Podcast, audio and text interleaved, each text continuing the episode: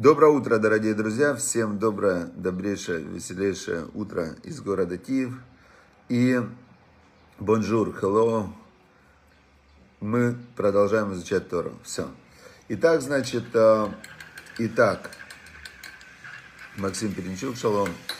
В, значит, э, мы находимся в месте, которое вот как раз сегодня очень прям понятно, смысл, мне лично стало еще понятнее, смысл заповеди лашон ара. Хотя мы не, не должны искать смысл, мы должны просто, самое правильное выполнение заповедей, это выполнять заповеди как постановление царя. То есть, э, когда мы пытаемся осмыслить и подтвердить заповеди Бога своим здравым смыслом, это э, как, э, знаешь, человек едет, например, правила дорожного движения и останавливается и говорит гаишнику, да, молодцы, типа, классные правила сделали. Какая тебе разница, сделали, езди по правилам. А когда мы пытаемся своим умом Бога, типа, поддержать, молодец Всевышний, вот я понимаю тебя. Это неправильно. То есть нужно просто принять это как, э, как э, аксиомы, что вот Бог, Создатель мира, установил мир вот так – я это делаю, независимо от того, я понимаю это, осознаю это или нет, это самое правильное выполнение заповедей, как пообещал еврейский народ Богу, когда принимали Тору, они сказали на асевы нишма, сделаем, а потом разберемся.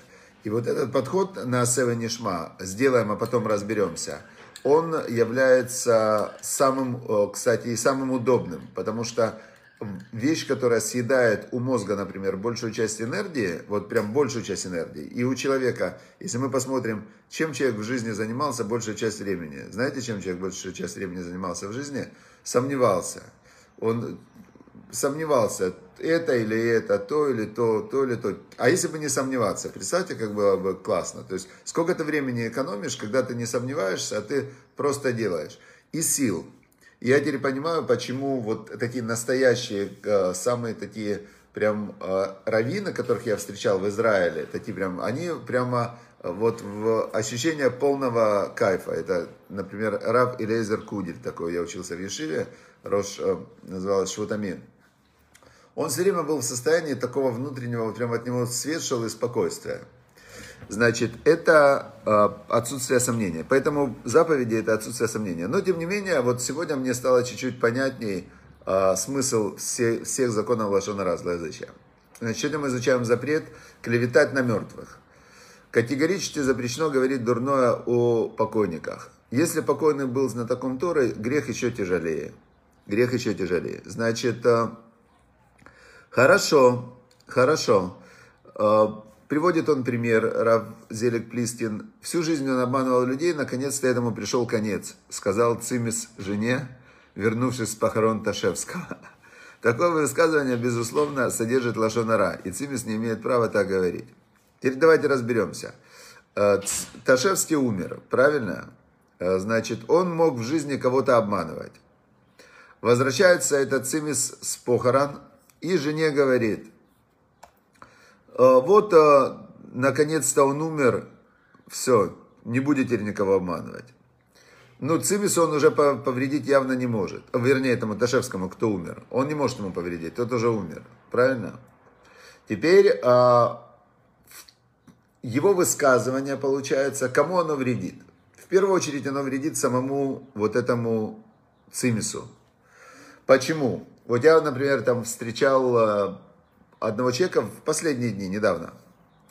И он, этот человек, значит, э, он, э, я ему говорю, как дела? Он говорит, ужасно. Дела у меня ужасно. Я говорю, почему у тебя дела так ужасно? А он реально, видно по нему, что ужасно. Он просто в таком вот, в внутреннем таком прямо напряжении, у него прям голова болит все. Я говорю, почему ужасно? Он говорит, целый день сижу в телефоне в новостях из Израиля. Это ужас. Это новое правительство. И это... Я ему говорю, стоп, стоп, стоп, говорю, секундочку, я говорю, у тебя уже дела ужасно, у меня пока нормально, я, ну, как бы не вникаю, я, наоборот, у меня про новое правительство есть только одна информация, очень, говорю, оптимистическая, что это первый премьер-министр Израиля в кипе, у него есть кипа на голове. Я говорю, я пока про это правительство знаю только это, то есть я не читаю там новости, а даже если ты читаешь новости, то эти же новости пишут, э, не правительство аж пишет новости, пишут новости какие-то люди, которые, э, вот, ну, просто какие-то люди, там, подписи этих журналистов, я их в глаза не видел, но я так думаю, что многие из них, это люди, которые, ну, сами по себе не очень, э, может быть, хорошие, не учили законы Лашонара, не совсем правдивые, потому что если любую новость э, прочитать, то в ней э, таких именно фактов неоспоримых может быть полпроцентика, а остальное все домыслы того, кто писал эту новость, или то, что он слышал, домыслы от других. Я говорю, понятное дело, что пресса вся наполнена чернухой вот от и до. Я говорю, зачем ты портишь себе жизнь, настроение, нервы? Ты не в Израиле. Ты не участвуешь, ну, никак ты не участвуешь в этой общественной жизни Израиля сейчас. Зачем тебе портить себе настроение до головной боли, если читать новости, которые ты никак не, не можешь ничуть изменить? В общем, он меня... Опять, вот тут сейчас... Э, э, у меня же предположение, мы все говорим предположениями. Я хотел сказать, он меня не услышал, но сейчас я думаю, а зачем мне думать, что он меня не услышит? Я думаю, что он меня услышал и что он новости перестал читать. Как оно на самом деле, я не знаю. Но мы каждой своей мыслью, каждым своим э, предположением, каждым своим высказыванием, мы создаем некую модель мира, в которой потом нам же и жить. Понятно, да? Поэтому в моей модели мира он, скорее всего, хорошо себя чувствует, э, новости не читает, у него голова не болит, он сейчас, скорее всего, э, занимается, учит Тору и так далее. То есть, когда я населил свой внутренний мир, да, я же его не вижу сейчас, я, в принципе, сейчас, кроме этого телефона, компьютера и Тана напротив, ни, никого не вижу. Но если я буду предполагать, что за пределами моего реального фактического восприятия находятся э, опасные, негативные люди, которые задумали сделать мне зло и ведут к разрушению мир и так далее, то возможно, давайте вдумаемся, что возможно Всевышний наделил нас силой, как он сказал первому человеку, «Наасе это Адам», «сделаем человека». И говорят наши мудрецы-комментаторы, «сделаем с тем, с человеком». То есть я дал человеку заготовку, а человек пускай делает. А как человек делает? По образу и подобию Бога. Бог сказал, и возникло. Человек сказал или подумал, и возникло. Так если мы предположим, что в нас есть эта сила творить реальность с помощью своих слов и мыслей, так какой смысл, например, евреям, которые находятся за пределами Израиля, думать, что будет плохо? Хорошо, что есть, например, там 70 миллионов евангелистов в Америке позитивных, которые э, мыслят и молятся, и песни поют, чтобы все евреи вернулись в Израиль, и все хорошо. Я слышал от евангелистов, э, ну, как они прям вообще там молятся, Израиль, святая земля, святой народ. Такие в их восприятии евреи это единый, единый народ, никто ни с кем не ругается, все любят друг друга. Может быть, они своими мыслями, эти 70 миллионов, и как-то поддерживают, потому что, э, ну, по факту, сейчас очень уже четвертые выборы, не могут договориться с собой люди. Вместо того, чтобы просто договориться и сказать, давайте жить хорошо, вместе, дружно, то все хорошие, этот степой, этот без степы, давай как-то мир, шалом. Значит, клеветать на мертвых даже запрещено, потому что ну, не, неизвестно, неизвестно, как э, мертвому будет. Может быть, и на мертвого это плохо повлияет, да, потому что э, мы знаем, что, например, есть заповедь почитать родителей после смерти так же, как при жизни.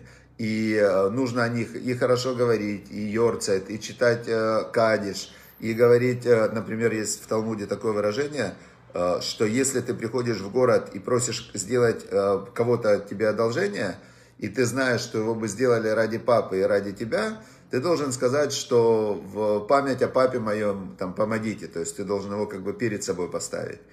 Поэтому, наверное, мертвому тоже влияют эти слова, что про него говорят. Но больше всего вот этот вот, который сказал плохо Цимис этот про Ташевского, больше всего он повредил себе и жене. Потому что тот-то уже умер, а он жене в это время говорит, вот, говорит, он обманщик. Понятно, да? Спрашивает Сергей Головатый, какому человеку Бог сказал? Первому человеку, Адам Решону, человеку, которого он сотворил. Человеку, который услышал Всевышнего, с которым у него была коммуникация. И, в принципе, он всем нам сказал через Тору, потому что в Торе написана глава Брешит, сказал Бог, «Наасе это Адам, кецальмену кедмутену, как по образу, подобию нашему, он сказал. Хорошо. А нашему спросят многие, спрашивают, а как он сказал нашему? Бог-то один, а Бог же, он, э, мы у него учимся, как надо правильно себя вести.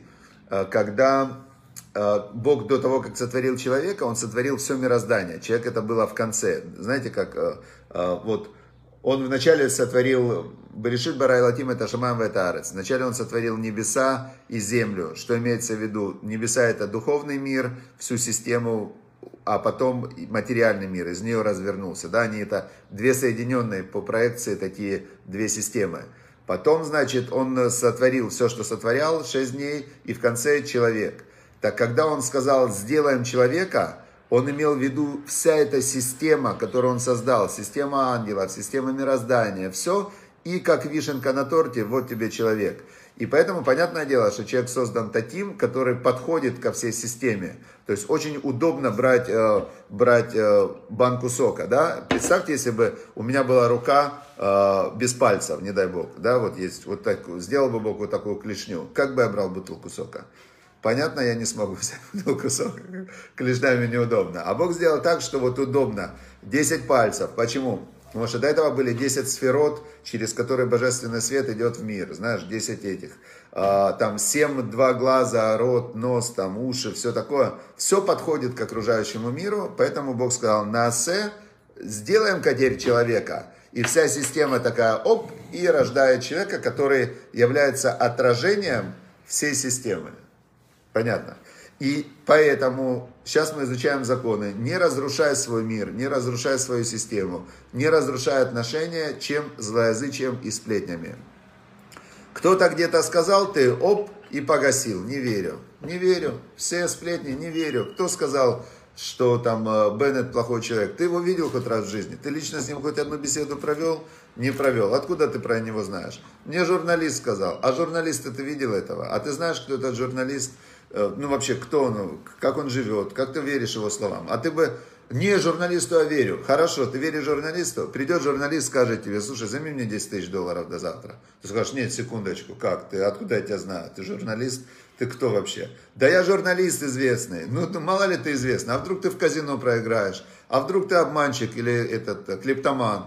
Знаем мы этих журналистов, скажет человек, если журналист у него займет 10 тысяч долларов, попросит до завтра. А вот верить то, что он клевету на кого-то говорит, не, ну как газете нельзя не верить? Это ж правда, газета правда. Понятно, нельзя клеветать на мертвых. Все, мы выучили. Теперь следующее, мы сегодня более глубоко остановимся на заповедь, повелевающая историю Роша Шана. Роша Шана, хотя еще осталось до нее два с половиной месяца, но мы э, заблаговременно готовимся. Заблаговременно готовимся как вот тут я привел целую статью Равзильбера, очень советую зайти на наш сайт, на, 5, на Ваикра. И здесь я, когда искал материалы про Роша Шана, я нашел э, статью, э, статью Рава Ицкака Зильбера на сайте Талдот.ру про Роша Шана. Полностью он объясняет, как готовиться, месяц, как читать слихот и так далее. Лично Рав Ицкак Зильбер, Зихранот Садих Левраха. Но здесь к этой статье есть ссылочки на все его материалы. И это просто, ну там, на его аудиоуроки, видеоуроки. Э, Талдот Ешурун организация, ее основали ученики, очень близкие ученики Раваиска Казильбера, Рав Авром Коэн и э, Рав Иуда Аврех. И они просто собрали в этой организации все, что можно. Ее возглавляет Рав Бенсон Зильбер, это сын Равицкага Зильбера. И этот сайт, вся организация, это как, э, как э, продолжение его, его жизни, его деятельности. А вторая организация, русскоязычная религиозная, очень большая, которую его ученики организовали, называется Бейрот Ицхак, э, колодцы Ицхака. Тоже там очень у них ешива, тоже сайт целый есть, все. Это Равигаль Полищук, ее основатель. Тоже он э, ученик Раваицка Казильбера и его ну, последователь, можно так сказать. И Ваикра тоже это, я могу сказать, что это тоже э, моя основа моей религиозности и метода и того, что я делаю, это то, что я у него учился. Представляете, как один человек, даже после своей, своего ухода из этого мира, он сколько он приносит пользы миру, людям, то есть три самых больших русскоязычных э, религиозных организаций, не Хаббат. То есть есть Хаббат отдельно. Хаббат это отдельно, это вообще целая система. Это все сила Рэбы в Хабаде работает. То есть Любавичский Рэбы, он э, своими, своей мыслью, своим намерением, своими действиями целую создал систему, в которой на сегодня Хаббат по всему миру, в любом городе, в любом месте есть, есть его посланцы, да, посланец это как его длинная рука, можно так сказать, продолжение его силы. И в русскоязычном мире, который мир Ешив, тоже практически все организации русскоязычные, это ученики Равейска Казильбера. Как, как, какая есть у человека сила даже после, после ухода из этого мира. Теперь про Роша Шана давайте вернемся. Значит, и он здесь, э, здесь когда он э, рассказывает про Роша Шана, мне понравилось, он приводит э, такой просто маленький примерчик такой, что я, говорит, когда мне было 6 лет, я помню, будучи мальчиком лет шести, слышал, как один старый николаевский солдат, это кантонисты были, вот у меня как раз моя семья из кантонистов, так он говорил, паспорт скоро кончается, надо думать о будущем паспорте. Вы знаете, такие были вот старые люди в то время, и они такие, они задолго начинали волноваться и думать о будущем паспорте, как это будет, вот как это будет, паспорт, документы там, они настолько, э, ну вот, боялись, можно так сказать, да, всяких вот этих вот изменений, э, отношений с властью, с властями и так далее. Очень боялись. Я помню, я помню, значит, э, историю одну, когда, когда пришел один такой пожилой еврей к Хафецхайму. И он к нему пришел и говорит, вот у меня вот сейчас, мне надо паспорт получать. Это ну, было почти сто лет назад, надо паспорт получать. Говорит, и я прям не знаю, ночами не сплю, не знаю, что делать. А Хафецкай ему говорит, а в чем проблема? Ну, в, в чем? Он говорит, я прям не могу понять, вот у меня прям в голову мне не идет, там же надо сказать, сколько мне лет. Я вот думаю, сколько сказать, 72 или 74? Хафецкайм говорит, а сколько на самом деле? Он говорит, 73. Он говорит, так скажите 73. Он говорит, господи, вообще мне это в голову даже не приходило, да, чтобы 73 сказать.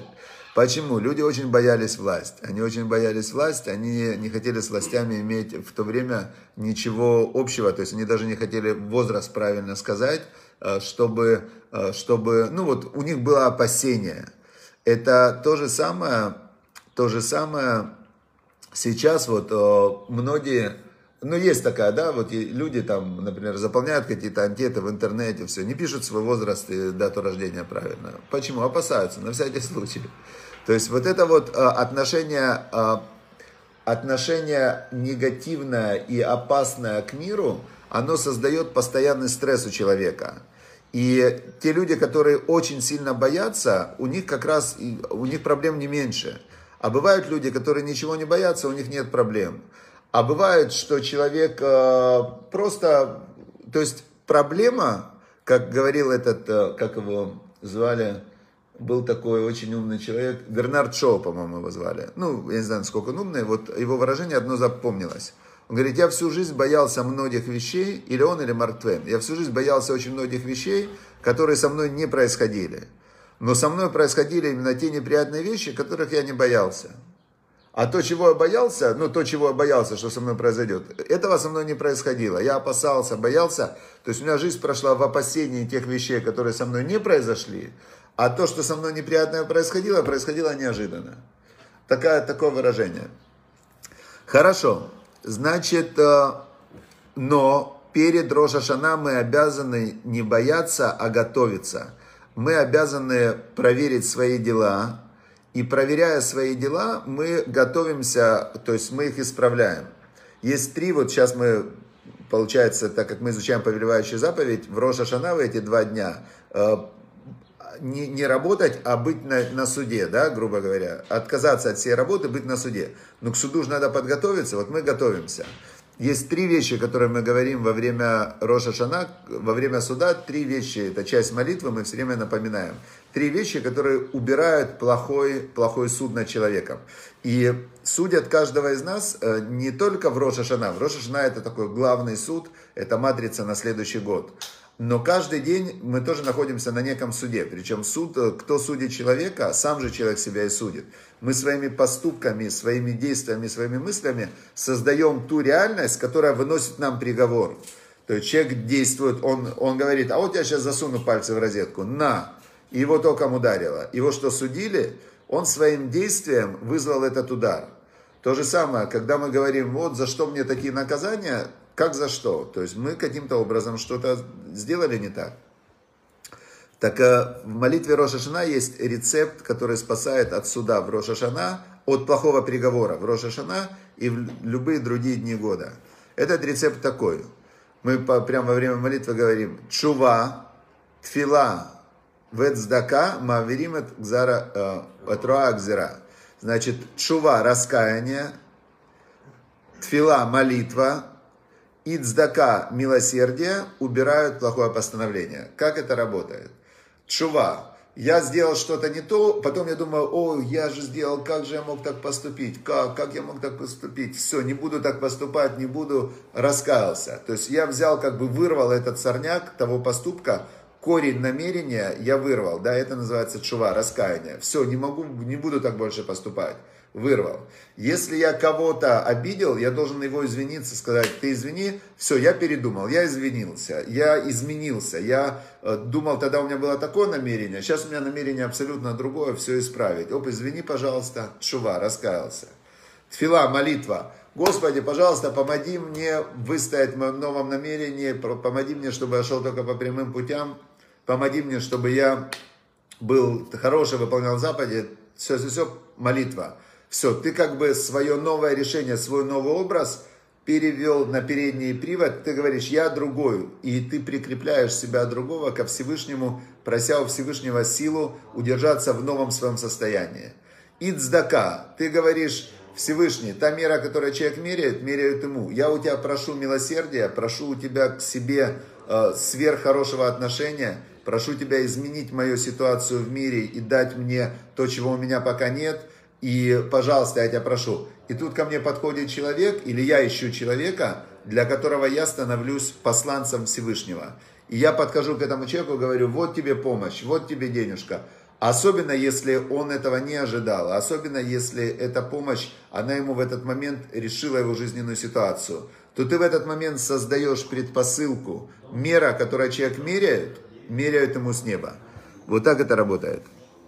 Чува, тфила, и цдака. Убирают плохое постановление. Все, я желаю, чтобы всем нам все плохие постановления ушли, чтобы Всевышний нам помогал во всех хороших делах, чтобы мы все перезапустились, хорошее слово, перезагрузились, перезапустились и подошли к Роша Шана. Есть два с половиной месяца тренироваться в чуве, в раскаянии, в молитве и в добрых делах, цдака милосердия. И когда вот эти вот три основы, они позволяют э, убрать любые плохие постановления и начать Новый год прямо идеально. Вот сейчас два с половиной месяца готовимся, тренируемся в раскаянии, в молитве и в сдате. Все, всем удачи, успехов, хорошего дня.